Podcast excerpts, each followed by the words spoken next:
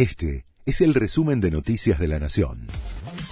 La Nación presenta los títulos de la tarde del martes 29 de marzo de 2022. El gobierno anunció que presentará un proyecto para regular el uso de las redes sociales.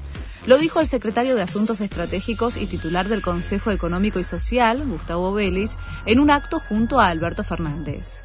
Vamos a profundizar los lineamientos centrales del uso de las redes sociales para el bien común, anticipó el funcionario y explicó que el objetivo es que se deje de intoxicar el espíritu de nuestra democracia.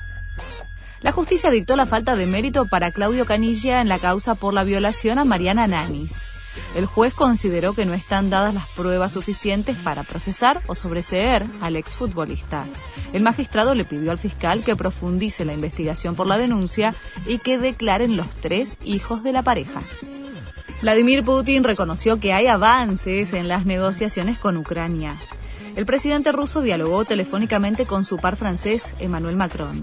Admitió avances en las conversaciones con Kiev, pero se mantuvo inflexible sobre su voluntad de continuar con la ofensiva en el este de Ucrania. Todo listo para Argentina-Ecuador.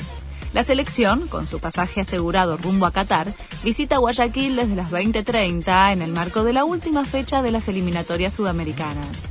El próximo partido del conjunto nacional será recién en junio ante Italia, mientras que se espera la confirmación de nuevos amistosos.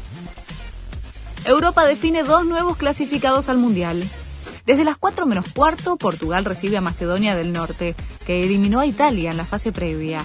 Y desde la misma hora, Polonia, que accedió a esta instancia por la descalificación de Rusia, es local ante Suecia, en dos de los repechajes de las eliminatorias europeas. Va a faltar definir un cupo, ya que Ucrania debe jugar su partido ante Escocia.